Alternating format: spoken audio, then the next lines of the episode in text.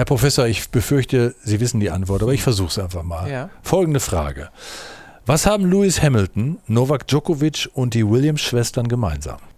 Das weiß ich, Herr Grossmann. Alle ernähren sich pflanzenbasiert und sind trotzdem Weltklasse-Sportler. Also kaufe ich mir morgen eine Tüte Salat und werde Wimbledon-Sieger. Oh, Herr Grossmann, ich glaube, ich muss Ihnen da nochmal wieder etwas erklären. Die wundersame Welt des Sports. Der Podcast zur schönsten Nebensache der Welt. Es ist wieder Podcast-Zeit. Die Welt des Sports ist wunderbar. Das behauptet hier seit geraumer Zeit Professor Ingo Vorböse von der Deutschen Sporthochschule Köln. Guten Tag. Herr Grossmann, guten Tag, ich grüße Sie. Mein Name ist Peter Großmann und ich teile seine Euphorie rund um die schönste Nebensache. Nur habe ich heute mal wieder Pech, denn es ist wieder mal ein Thema, bei dem ich vermutlich die ein oder andere suffisante Bemerkung zu ertragen habe. Denn gerade, weil Sport alleine nicht schlank macht, das haben wir schon, haben Sie ja schon gelernt bei uns, müssen wir uns ums Essen kümmern. Und das mache ich nämlich gerne, das Essen. Sie wahrscheinlich auch. Aber Sie nicht, oder? Doch, ich esse auch schon mal ganz gerne, Herr Grossmann, aber Sie wissen, ich achte da ein bisschen drauf, was ich esse und wie viel ich esse. Ja, und dann werden wir uns mal ein bisschen begeben in dieses Thema Ernährung, Sport. Wann kann ich wie was essen und wann sollte ich es essen und vor allen Dingen muss ich Nahrungsergänzungsmittel zu mir nehmen und wie sieht's aus mit Vegetariern, Veganern? Das werden wir alles heute mal versuchen, so ein bisschen einzuordnen. Generell kann man das sagen, äh, ich weiß das ja, weil ich esse ja gerne. Äh, Warum ist Essen wichtig? Also erstmal ist Essen ja ein wichtiges Kulturgut. Das heißt, wir wissen ja, dass wir zwischen den Kulturen Also was unterschiedlich Sinnliches. essen. Erst was Sinnliches ist, das denke ich mir auch. Schauen Sie mal doch, über die Region, über die Länder hinaus wissen wir doch, äh, wie unterschiedlich es sein kann, wie vielfältig und dementsprechend hat es ja viel sinnliche Erlebnisse. Nehmen wir nur mal die 15 Millionen Riechzellen, die wir haben, die sich nur mit dem Geruch auseinandersetzen und welche tollen Gerüche, an die wir uns immer wieder erinnern, äh, da zutage kommen und wie Mama hat so schön gekocht. ja, ne? der rheinische Sauerbraten, äh, wunderbar letztendlich. Ja, das ist also wir müssen essen letztendlich äh, unter dem Aspekt natürlich unserer Energiebereitstellung. Wir müssen essen, um dem Körper ausreichend Baustoffe zu geben. Und wir müssen essen letztendlich, um Mineralstoffe, Vitalstoffe, die wichtigsten Beschleuniger bestimmter biologischer Prozesse für den Körper letztendlich aufzunehmen. Also wir müssen uns füttern, damit wir funktionieren. Ja, Sie müssen sich mal vorstellen, dass der Organismus jeden Tag etwa 70 Kilogramm Energie produziert. 70 Kilogramm.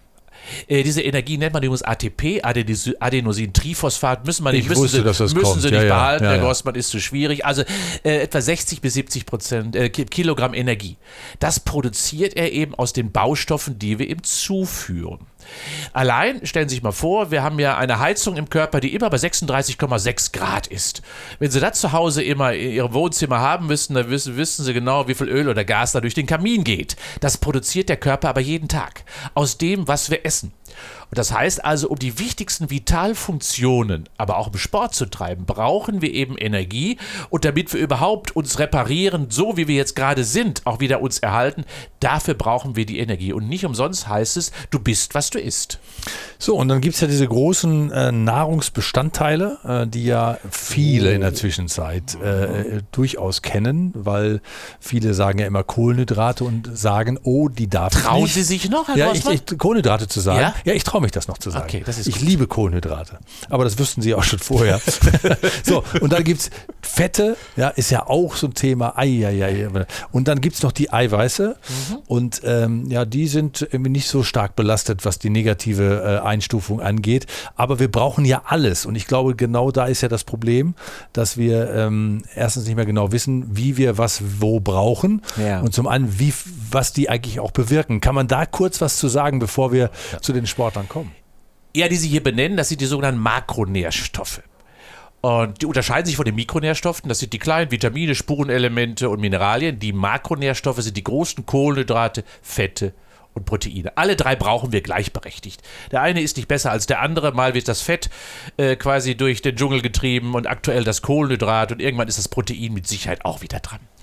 Aber wir brauchen alle.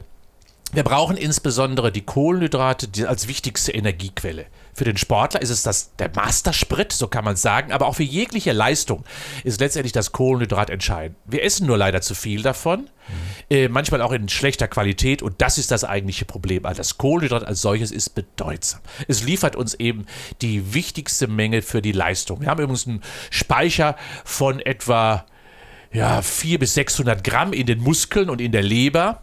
Und das reicht etwa für zwei Stunden körperliche Leistung immer aus. Und äh, mehr, Ach doch. Ja, mehr haben wir nicht zur Verfügung, aber immerhin. Dort, wo sie gebraucht werden, in den Muskeln der Leber, sind also die Kohlenhydrate gespeichert. Und wenn ich mehr esse und mehr zu mir nehme, kann ich auch mehr leisten. das wäre schön. Das ne? wäre schön, nur leider sind die Speicher nicht unendlich erweiterbar und dementsprechend ist, das, ist der nächste Makronährstoff das Fett oder die Fette. Ähm, und irgendwann wird eben die zu viele Energie, die sie zu sich genommen haben, wenn sie sie nicht verbrennen, Herr Gossmann, beim Sporttreiben beispielsweise, landen sie im Fettdepot. Äh, Sie können ungefähr sagen, dass der normale Bürger etwa 100.000 Kilokalorien Fett mit sich rumschleppt. Also klingt aber auch. Aber so viel Energie ist es leider. Ähm, weil Fette eben auf kleinstem Raum maximale Energie speichern. Viel mehr als Kohlenhydrate. Also ein, also ein Gramm Fett enthält etwa doppelt so viel Energie wie ein Gramm von den Kohlenhydraten. Wenn man aber manche Leute sieht, dann hat man das Gefühl, das sei auf größtem Raum gespeichert. Also nicht auf kleinstem. Ja, ich weiß auch nicht, was, was da für Bruttoregistertonnen herumlaufen. Manchmal, also es ist auch schon erstaunlich, wie man diese Fettdepots offensichtlich anschwellen lässt. Fette haben auch eine Bedeutung, eben sind auch Energieträger natürlich, aber Fette sind auch Baustoff. Äh, in der Zelle liefern sie bestimmte Funktionen, sind auch Transport, sie helfen beim Transport von bestimmten Informationen. Sie sind thermoisolierend, also helfen uns eine Schutzschicht, quasi eine Speckschicht anzufuttern, damit wir besser gegen die Kälte geschützt sind. Ähm, sie sind wichtig für die Bearbeitung von bestimmten Vitaminen, für die EDK-Vitamine beispielsweise, EDKA, so kann Ich man dachte, Sie machen Werbung jetzt. Nee, nee, Nein. EDK-Vitamin, also Vitamin E, D, K und A, ist daran geknüpft, ob wir ausreichend Fette zur Verfügung haben, damit diese bearbeitet werden und gespaltet werden können. Und Sie sind natürlich Geschmacksträger. Mit Fett schmeckt alles besser. So ein schönes Stück Butter in der Pfanne und wir wissen doch sofort, das Rührei hat doch eine ganz andere Qualität. Das hätte ich jetzt auch noch gewusst. Das stimmt. ja, das ist also, insofern haben Fette auch ganz, ganz viel eben für die Kultur äh, an Beitrag zu leisten. Und das dritte sind die Proteine, der wichtigste Baustoff des Körpers. Eiweiß. Eiweiße, genau. Eiweiße ähm, setzen sich aus sogenannten Aminosäuren zusammen. 20 Aminosäuren, es gibt ganz, ganz viele, aber 20 Aminosäuren bilden quasi unsere, unsere Lebenskraft, unser Bild ab. Und wir sind aus Eiweißen gebaut, also alles an Zellen ist quasi primär aus Eiweißstrukturen aufgebaut. Äh, diese Aminosäuren sind eben nur 20 Stück, die aber in unterschiedlicher Zusammensetzung eben dann ähm, eine verschiedenartige Zelle, verschiedenartiges Gewebe machen. Das Wichtigste ist nur, Herr Gossmann, das müssen Sie wissen, dass äh, Proteine eben vom Körper nicht selber gebaut werden können. Viele wenigstens von den 20, ein Großteil, sind die sogenannten essentiellen Aminosäuren. Die müssen jeden Tag auf dem Teller landen. Und dementsprechend heißt es, müssen wir sie essen. Das bedeutet also, wir haben eine Aufgabe, dass wir sowohl Energieträger, Kohlenhydrate, Fette, als auch die Proteine immer auf unserem Nahrungsplan vorfinden. Und wichtig, äh, um das jetzt auch nochmal zu sagen, äh, alle drei sind ja wichtig. Ne? Äh, wir müssen die ja haben äh, und die Gewichtung ist das Entscheidende, je nachdem, wie man sich gerade so aufstellt. Da gibt es ja verschiedenste Ernährungsformen in der Zwischenzeit, die ja viele auch kennen aus den Buchhandlungen. Da liegen ja viele, viel Literatur über die kohlenhydratarme Kost, nur noch Eiweiße zu sich zu nehmen oder auch Fett reduzieren oder auch das Fett halt zu propagieren, äh, das ja auch lange Zeit ein schlechtes Image hatte, was ja auch sich ein bisschen verändert hat. Aber Sie haben es ja schon gesagt, es verändert sich ja viel. Es ist hier und da irgendwie immer was im Fluss. Mal sind es die Nährstoffe, die gut angesehen sind, mal weniger. Aber alles braucht man. Ja. Ne? Das kann man unterschreiben. Ne? Das sollten wir unbedingt sagen. Alles ist gleichberechtigt wichtig. Die Frage ist immer nur eine Frage der Qualität und der Menge. Gut. Und da ist der Einzelne natürlich entscheidend, ne, was die Qualität angeht. Wenn, wenn wir über Essen reden, äh, sollten wir vielleicht auch mal ganz kurz sagen, ähm, wo sind denn die dicken, fetten Fehler, die man begeht. Also äh, das, was man an Kohlenhydraten zu sich nimmt, das kann man natürlich auf verschiedene Art und Weise. Man kann es aber auch ganz falsch machen. Ne? Ja, nehmen wir mal die Kohlenhydrate. Der Deutsche isst aktuell umgerechnet etwa 32 Stücke Zucker jeden Tag. Das heißt, wir essen in der Menge deutlich zu viel Kohlenhydrate. Aber wir essen sie nicht nur, und das ist, glaube ich, das Schlimme, sondern sie sind ja viel versteckt in vielen anderen Lebensmitteln eben verschwunden. Das heißt, die Industrie nutzt sie sehr gerne eben als Geschmacksträger. Fett reduziert, Salz hoch oder Zucker hoch und schon hat das Lebensmittel in irgendeiner Form wieder einen Geschmack. Die ganzen Limonaden, die wir ständig zu uns nehmen, sind ja richtige Zuckerbomben. Und insofern haben wir in der Tat äh, schon ein Problem mit unserem Zucker. Und man darf leider aber immer natürlich nicht nur, man sollte es auch nicht das Kohlenhydrat nur auf den Zucker reduzieren, sondern es gibt natürlich eine andere Qualität und das sind die langkettigen, also die länger vom Körper bearbeitbaren Kohlenhydrate. Und die sind ebenso bedeutsam, weil der Körper sie länger als Energieträger nutzen kann. Und äh, die charakterisieren sich natürlich unter anderem dadurch, dass sie einen niedrigen glykämischen Index haben. Ich weiß nicht, ob Sie das schon mal gehört haben. Normalerweise kommt, kommt immer auf die Zufuhr eines Kohlenhydrates wird in der Regel Insulin ausgeschüttet, um das zu bearbeiten und vor allen Dingen in die Zelle zu transportieren. Und je niedriger der glykämische Index ist, umso besser ist das Kohlenhydrat. Also der Glücks, so nennen wir diesen Wert. Äh, der, Glücks, der Glückswert sollte möglichst niedrig sein. Das charakterisiert zum Beispiel ein großes, gutes Kohlenhydrat von einem kleinen, schlechten Kohlenhydrat. Kann man sich in den Tabellen mal nachschauen. Niedriger Glücks heißt immer gutes Kohlenhydrat. Glücks hätte ich auch schön gefunden. Ja. Aber das gibt es wahrscheinlich nicht. Ne? Genau. so, aber äh, jetzt äh, versuchen wir über die Brücke zum Sport zu ziehen. Also wir, wir wissen jetzt, was wir für Nährstoffe zu uns nehmen, äh, wie die gewichtet sein sollten, dass alles seine, seine äh, Wichtigkeit hat. Und jetzt gibt es äh, verschiedene Möglichkeiten. Ich treibe Breitensport, mhm. dreimal die Woche. Ich treibe Leistungssport, ich treibe Amateursport. Es gibt ja verschiedene Sachen. Das bedingt natürlich auch unsere Ernährung im Idealfalle, äh, um das auch zu unterstützen, weil wir ja da auch viel Energie verbrauchen. Verändert sich eigentlich mal vorweg die Frage, durch Sport eine Art Essverhalten. Also wenn ich jetzt kein Sportler gewesen bin, jetzt fange ich an, aber immer Sport zu treiben, dreht sich da automatisch was? Also grundsätzlich muss man immer wieder sagen, Sportler ernähren sich erst einmal vernünftiger gesünder. Warum? Weil es zueinander passt. Essen und Trimmen beides bestimmen. Äh, so lautet ja das Motto von mir. Und das heißt also, dass erstmal eine höhere Sensibilität für das, was ich esse, quasi dadurch geschieht, indem ich mich mir endlich mit meinem Körper wieder beschäftige. Das ist das Erste. Das Zweite ist, dass ich dann eben mehr auf Qualität oder Quantität achte. Leider haben manche Menschen natürlich den Trend zu sagen, jetzt habe ich Sport getrieben, jetzt kann ich wieder mehr essen. Das ist natürlich ein Trugschluss. Ja, wir denn, das bei den Diäten ja schon mal gehört. Wir, ja. wir verbrennen beim Sport ja gar nicht so unendlich viel. Das heißt also, man sollte schon auch die Menge beibehalten. Aber wie gesagt, das Bewusstsein im Umgang mit Nährstoffen, äh, das äh, verändert sich. Hm, auch die Zusammensetzung verändert sich in der Regel. Breitensportler, ich sage immer, so, eine Orientierung, sollten etwa 50 bis 55 Prozent der Kohlenhydrate essen und dann etwa 20 bis 30 Prozent Fett, je nach ob Kraftsportler oder Ausdauersportler und der Rest dann eben in Proteinen.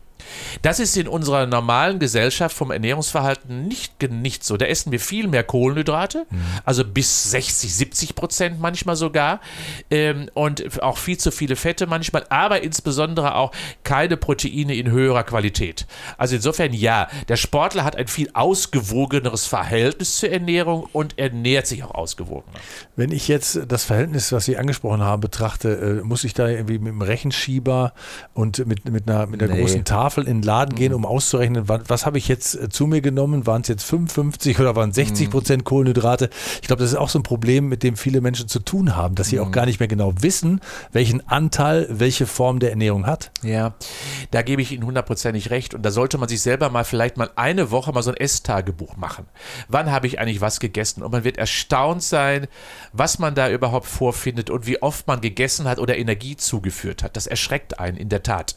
Und ich glaube mal so eine gewisse Selbstreflexion über das Notieren äh, würde uns allen irgendwie helfen, eine gewisse ja, Bewusstheit im Umgang eben mit dem Essen quasi vorziehen. Wie um alles in der Welt können wir glauben, dass wir nicht zunehmen, wenn wir zu viel essen? Wie um alles in der Welt können wir glauben, dass wenn wir dem Körper nicht ausreichend Reparaturstoffe geben, dass er regeneriert und repariert oder dass er, nah, dass er überhaupt Leistung erbringen kann? Auch dafür braucht er bestimmte Dinge und das muss man in ein gewisses Korrelat hineinbringen, mhm. was einfach dazu führt, ja, zu meiner Individualität passt genau das Ernährungskonzept. Es gibt nicht das große übergeordnete, gibt es nur ganz grobe Richtlinien, aber ansonsten individuell für meine Bedürfnisse, Interessen, Neigungen, auch lukulischen Genüsse, da braucht man eben doch besondere Spezifika. Also auch die Tendenz, dass man sagt, man sollte sich tatsächlich vorher überlegen, was man echt essen möchte und nicht, wenn man Hunger hat, das zu essen, was dann gerade da ist. Ne? Ja, schauen Sie mal, das erkennen wir doch alle, wenn, wenn, wenn wir abends beim Italiener äh, sitzen am Tisch. Was passiert? Das erste, was auf den Tisch Brot. kommt, ist Ciabatta. Ja, und alle hauen sich das Ciabatta rein, weil sie haben ja Hunger. Dann mit Olivenöl noch getunkt. Es ist ja alles wirklich furchtbar lecker. Ja, äh, es ist ja auch gut es mal zu essen. Aber man verschiebt damit komplett quasi seine Bedürfnisse, füllt sich also mit Kohlenhydraten voll, sogar noch mit nicht mit guten Kohlenhydraten. Und dann kommt das, was man essen will, eigentlich noch hinten drauf. Und dann kommt noch Kohlenhydrate. Ja, und, dann, und dann kommt noch eine Pasta-Portion oben drauf, beispielsweise. Also insofern ja, so ein bisschen mal eigene Kontrollfunktion so, lass mal die Hand davon. Ja, äh, das ist an sich, glaube ich, tut mal ganz schön gut. Ähm, der Sportler, ähm, der ja sofort das Gefühl hat, also wenn man zwei, drei Wochen äh, jetzt Sport getrieben hat oder die, die durchschnittlich wirklich dreimal die Woche äh, joggen gehen und ein bisschen Krafttraining machen, also die so im Thema sind, mhm. ähm, wie sollten die ihren Tag beginnen, damit sie am Ende noch viel Energie haben für ihre Trainingseinheit? Ja, also es ist so, es ist so, dass wir natürlich immer kohlenhydratreich, sagen wir es an, energiereich in den Tag starten sollten. Also es gibt ja einen Biorhythmus der Ernährung. Und wir haben in der Regel tagsüber einen Energiestoffwechsel und nachts einen Baustoffwechsel. Und das bedeutet zunächst erstmal brauchen wir Energie für den Tag und die braucht der Sportler umso mehr. Und in der Nacht brauchen wir, und auch das ist der Sportler, Reparatur- und Regenerationsprozesse, brauchen wir einfach vermehrt Proteine. Das bedeutet also, wir sollten den Tag immer energiereich starten. Und das heißt immer Kohlenhydrate und Fette.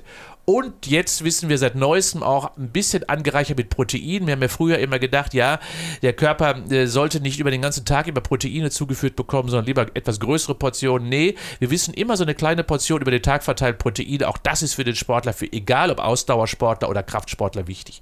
Also, äh, morgens energiegeladen starten, das ist das Wichtigste und abends eiweißreich enden. Das heißt auch, Sie sind, äh, propagieren auch dieses, äh, ähm, ja, diese durchaus schon oft existierende Ernährungsformel, dass man sagt, äh, abends mal so ein Salätchen, ein bisschen ein Stück kleines Fisch, Fischchen dabei. Also, dass, dass wir Eiweiß äh, nehmen und wenig Kohlenhydrate, also das Brot ja. weglassen. Ja, sagen wir so. Also das, das Feierabendbrot, das Westfälische, wie ich das noch von zu Hause kannte. Ja, Bütterchen kenne ich ja, auch noch. Bütterchen, ne? Ja. Bütterchen, das war doch immer was Gutes, aber das ist an sich, ja, es ist Kultur. Das muss man sagen, ist Kultur. Das muss man einfach so ein bisschen in den Griff kommen. Wenn schon das Bütterchen, dann ein gutes, ein anständiges. Ähm, Rohkost möglicherweise nicht am Abend mehr, weil der Körper natürlich ganz viel, deswegen Salätchen nicht, lieber etwas gedünstetes, ja. Wir müssen, also äh, die Rhythmik sollte so sein. Morgens energiegeladen, mittags nährstoffreich, abends eiweißreich. So sollte es sein. Also morgens eben Kohlenhydrate, Fette mit ein bisschen Protein angereichert, mittags regional, saisonal, bunt, vielfältig und abends eben proteinreich. Und dazu gehört beispielsweise natürlich das auch ein Bütterchen, aber dann eher mit vielleicht mit dem Käse, mit oder Sojaprodukte oder eben Fisch oder Fleisch oder auch äh, Hülsenfrüchte als Gemüse. Die Linse, die wir so alle ähm, von, den, von den italienischen, französischen Sommermonaten alle kennen, die könnten zum Beispiel abends wunderbar konsumiert werden. Ich kenne auch die gute als Linsensuppe. Ja, aber, aber die mögen sie nur, weil ein dick Eisbein drin war, Herr Grossmann. Ja, oder eine Mettwurst. Oder die Mettwurst, genau, das habe ich mir nämlich gedacht. Und deswegen, da, da muss man da wirklich sagen, viele sagen, hm, Erbsensuppe oder Linsensuppe, gute Träger von Protein. Linsen und, und Erbsen haben etwa 25% Proteinanteil. Das ist super gut, wie alle Hülsenfrüchte beispielsweise.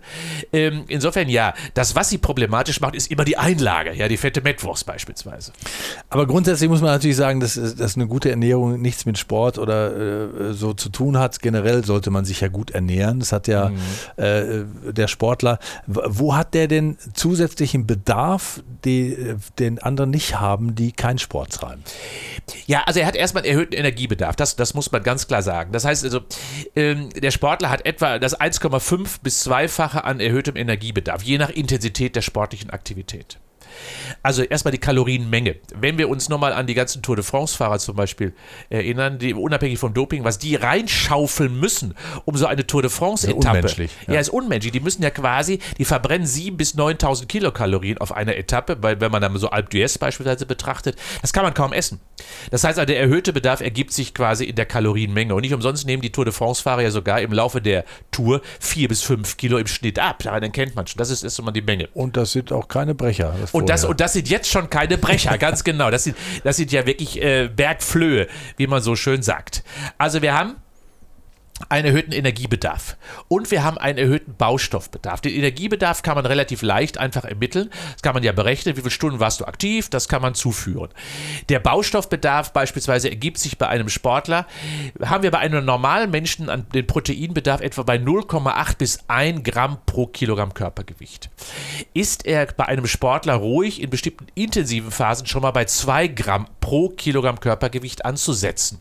Und daran sieht man schon fast eine Verdopplung des Baustoffbedarfs weil eben viel repariert, aufgebaut und restauriert werden. Muskelfasern gehen kaputt, Gewebe muss erneuert werden.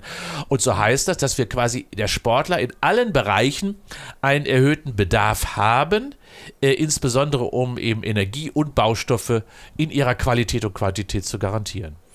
Also, und wenn es jetzt mal umgekehrt läuft, dann muss man ja fragen, wenn es jetzt eine veränderte Nahrungssituation gibt, kann man damit überhaupt noch Sport treiben? Ich weiß, äh, Sie wissen, was ich äh, damit sagen will.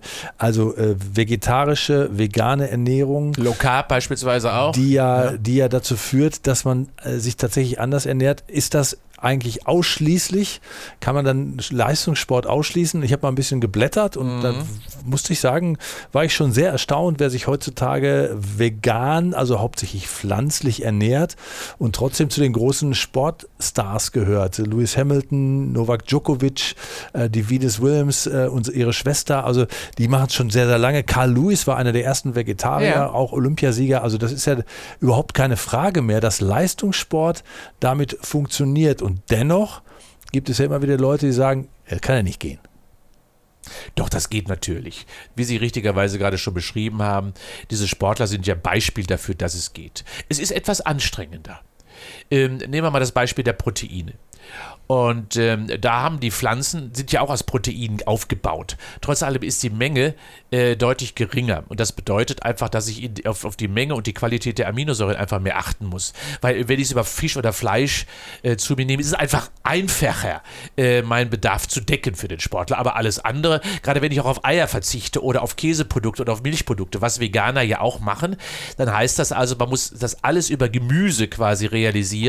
Und das ist möglich auf jeden Fall, setzt aber dann etwas größere Mengen voraus. Wenn ich Ihnen sage, dass, wie gerade schon mal beschrieben, dass quasi die Hülsenfrucht nur aus 25% Proteinen besteht, etwa, mhm. dann können Sie sich vorstellen, was es im Vergleich zu einem proteinreichen Lebensmittel wie Fisch oder Fleisch bedeutet. Da muss man einfach mengenmäßig deutlich weniger konsumieren. Und deswegen ist das, ist die Menge des Essens oft ein Problem, schon mal. Äh, aber wenn man das gut verteilt, gut organisiert, also insofern, ja, es ist Leistung möglich, sowohl vegan, vegetarisch sowieso, haben ja seit vielen, vielen Jahren erfolgreiche Sportler schon bewiesen. Man muss darauf achten, auch auf Vitamin B12 beispielsweise, was nur in tierischen Produkten vorkommt. Vielleicht muss man das substituieren über Nahrungsergänzungsmittel, ähm, um da sicher zu sein, gerade bei Sportlern hat ja ganz viel eben auch mit Nervenleitgeschwindigkeit zu tun äh, und damit auch mit Aktivierung von Muskelarbeit. Insofern, ja, möglich, aber etwas sensibler im Umgang. Und wahrscheinlich immer wieder eine sehr persönliche Frage, ja. wer wie was verarbeitet und wie der genau. Stoffwechsel bei der einzelnen Person aussieht. Man kann generelle Aussagen wird man da sicherlich auch nicht treffen können, gehe ich mal stark von aus. Der Stoffwechsel ist wie ein Fingerabdruck und selbst unsere Darmkultur ist wie ein Fingerabdruck. Ähm, dort sind quasi so viele Multikulti-Gesellschaften angesiedelt, die unterscheiden sich von jeder Person unter uns. So, wo kann man es wirklich sagen? Also da ist Diversität wirklich herausragend beschrieben und das charakterisiert eben, wie werde ich mit diesem Lebensmittel klar, was brauche ich und wie kann ich es bearbeiten.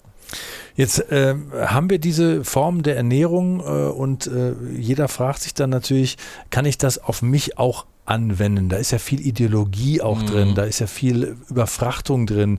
Da geht es ja tatsächlich um Klimaschutz, um Klimawandel ja. teilweise und äh, durch Unterstützung dieser Prozesse dann auch durch Ernährung. Ne? Kann man man kann es aber auch zurückführen auf einfach gesund oder nicht gesund. Da gibt es sicherlich auch Studien. Ne?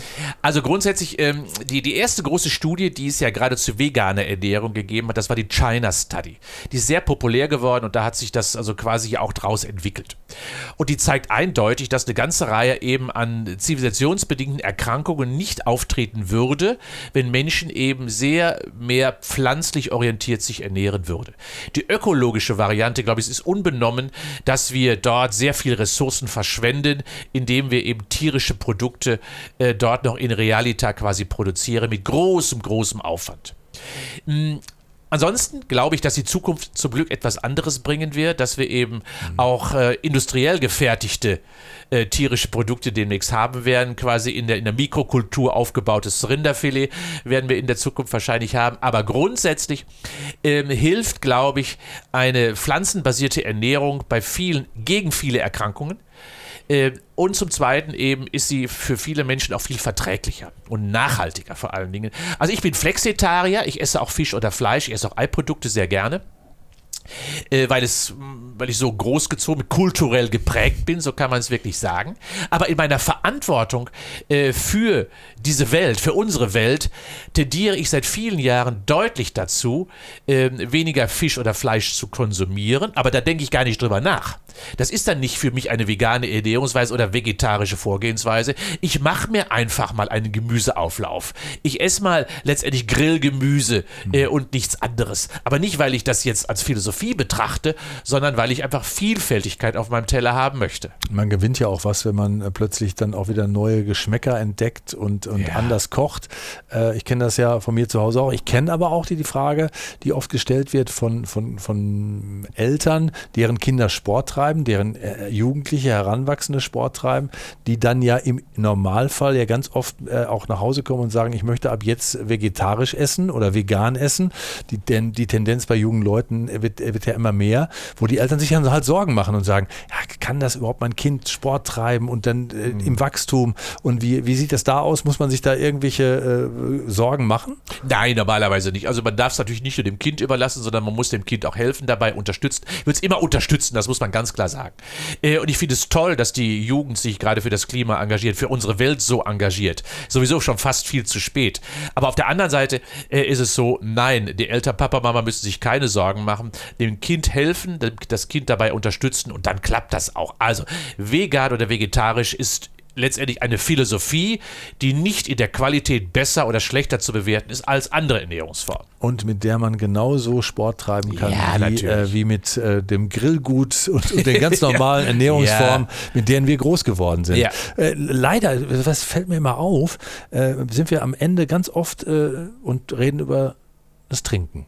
Ja, wir hatten schon mal den Wein, äh, den Alkohol zum Schluss und jetzt kümmern wir uns generell aber ums Trinken, weil das ist ja auch eine Ernährung, die wir brauchen. Also wir brauchen ja die Flüssigkeit. Wir sind ja wie eine Gurke, Herr Gossmann. Ja, ich bin wie eine Gurke. Ja, So. das kann ich Ihnen sagen. Sie bestehen etwa zu 70 Prozent aus Wasser. Also brauche ich nichts mehr trinken, das ist ja alles gut. Doch, doch, doch, denn ein 2% äh, Wasserverlust, was gar nicht so viel ist, äh, führt schon zu Leistungseinbußen im Sinne der Konzentration, der Aufmerksamkeit. Wenn Menschen zum Beispiel morgens aufstehen, haben Kopfweh, dann ist es oft ein Wasserverlust aus der Nacht, wo wir ein bis zwei Liter ja verlieren, wegverdunsten.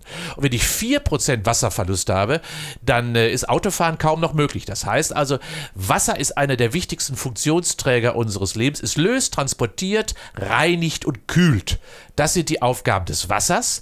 Und wenn es das Das leistet. kann was. Das, das kann ganz schön was. Es ist leider äh, minder bewertet, weil wir gar viel zu wenig Wasser trinken, sondern immer irgendwas mit Geschmack ja offensichtlich brauchen und mit Kohlensäure. Nein, die Funktion des Körpers ist an Wasser gebunden, äh, weil es eben wichtige Funktionen des Körpers im, Körper, äh, im insgesamt im Organismus erfüllt. Das heißt, auch für den Sportler heißt es richtig trinken und genug trinken. Also Ja. ich, ich sehe ja manchmal so joggende Menschen, die dann auch noch irgendwie in der Hand rechts und links Ja. eine Flasche So, voll Wasser haben, äh, die ja wahrscheinlich denken, äh, ich habe zu wenig Wasser, ich muss unterwegs auch noch trinken, wenn ich eine Stunde laufe. Ich glaube, das ist falsch. Ne? Das muss man. Also man sollte natürlich den Wasserspeicher vor dem Laufen auffüllen. Die meisten Menschen wissen sowieso nicht, dass man äh, auch beim Trinken einen Biorhythmus haben sollte. Also die meiste Flüssigkeit sollte am Vormittag getrunken werden, also in den ersten Stunden des Tages, weil ich habe ja die meisten Verluste ja auch in der Nacht erlitten. Und dann hilft morgens nicht mal eben so ein Espresso und dann gehe ich auf die Joggingrunde. Nein, es muss erstmal ein großes Glas Wasser in den Organismus rein, am besten 0,3 äh, lauwarm, damit es besser verträglich ist. Also den Wassertank vor dem Sport immer aufzuladen, ist die Aufgabe jedes Sportlers. Aber dann komme ich mit Sicherheit eine Stunde aus, egal wie warm es draußen ist. Und dann verliere ich natürlich über Flüssigkeit durch Schwitzen. Und dann kann ich ja sehen, okay, wenn ich über eine Stunde, dann kann ich immer mal nachtanken.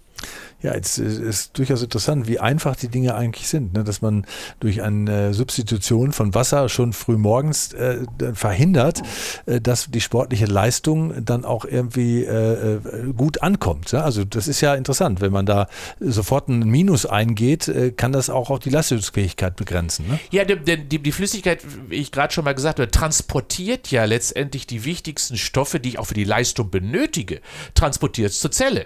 Äh, wenn, das, wenn ich trocken gelaufen bin, dann geht das eben nicht. Und das heißt also, das Trinken ist mehr als nur eben ein Genuss. Und dementsprechend, äh, Sie wissen ja, wie der Alltag eines Kölners aussieht, ja. Fünf, Kölner? Ja, fünf Tassen Kaffee morgens, zehn Kölsch abends. Boah, hab ich einen Brand. Ja, ja und, das, und das, das ist eben nicht biorhythmisch und schon gar nicht etwas für Sportler, sondern äh, der Sportler braucht für die Belastung, während der Belastung, braucht er ausreichend Flüssigkeit. Und wir laufen, viele laufen von uns im Alltag trocken. Äh, Und wenn der Körper trocken gelaufen ist, dann kann er bestimmte Funktionen nicht erfüllen. Umso wichtiger ist es auch beim Sportler darauf zu achten, dass ausreichend Flüssigkeit da ist. Und das schon in der frühen Phase des Tages. Das habe Ja. ich jetzt schon mal gelernt. Genau, die erst. Also normalerweise, wenn, wenn ich mal davon ausgehe, Herr Gossmann, auch nochmal eine kleine Lerneinheit. Oh, 30 Milliliter pro Kilogramm Körpergewicht sollte es als Minimum etwa sein. Ja, ich möchte jetzt müssen Sie nicht laut, Taschen- laut vorrechnen, weil, weil, weil ich dann auch Ihr Gewicht hier über den Kanal hören würde. Das sollten wir nicht sagen. Aber, äh, aber davon braucht der Organismus etwa 60 Prozent vormittags. Äh, so kann man das ungefähr aufteilen. Dann können Sie abends auch schön ruhig schon mal das Genusstrinken ab und zu machen, weil dann brauchen Sie die Menge nicht. Und das Schöne daran, Herr Grossmann, ist, Sie müssen nachts nicht mehr so oft raus. ah. Und wenn ich nachts sowieso nicht raus muss, ist das ein Zeichen dafür, dass bei mir alles Das- gut ist. Oder sie sind trocken gelaufen. Das ist vielleicht auch nicht, ist auch vielleicht nicht so gut. Das stimmt. Ja, interessant. Also wir, wir äh, haben äh, gelernt, dass wir ähm, alle äh, Nährstoffe brauchen, alle Nahrungsbestandteile, Mhm. dass die Gewichtung eine entscheidende Rolle spielt, dass das Essen quasi äh, auch an, an unseren Biorhythmus gebunden Ja, ist. und das Trinken auch. Und vor allen Dingen das Trinken auch. Und das, wenn man da kleine äh, Tricks mit beherzt, ich nehme das jetzt schon mit, ich trinke aber jetzt morgens trinke ich schon sowas von viel. Mhm. Das ist gar nicht schlecht. ja, dann kann es auch funktionieren mit dem Sporttreiben. Das gilt für Leistungssportler genauso wie für den Breitensportler. So sollten wir rausgehen, ich finde, und wir sollten uns ein Beispiel nehmen. Wir haben jetzt viel gequatscht. Wir noch mal was trinken oder was meinen Sie? Äh, Ich, ich habe mir noch was gemerkt, was, Was ich denn? gut fand. Was denn? Eigentlich. Ich möchte nicht trocken laufen. ja, genau. Zum Wohl. Nehmen wir mal ein Stückchen Wasser. Prösterchen. Bis Prösterchen. demnächst. Bis demnächst. Ah, lecker.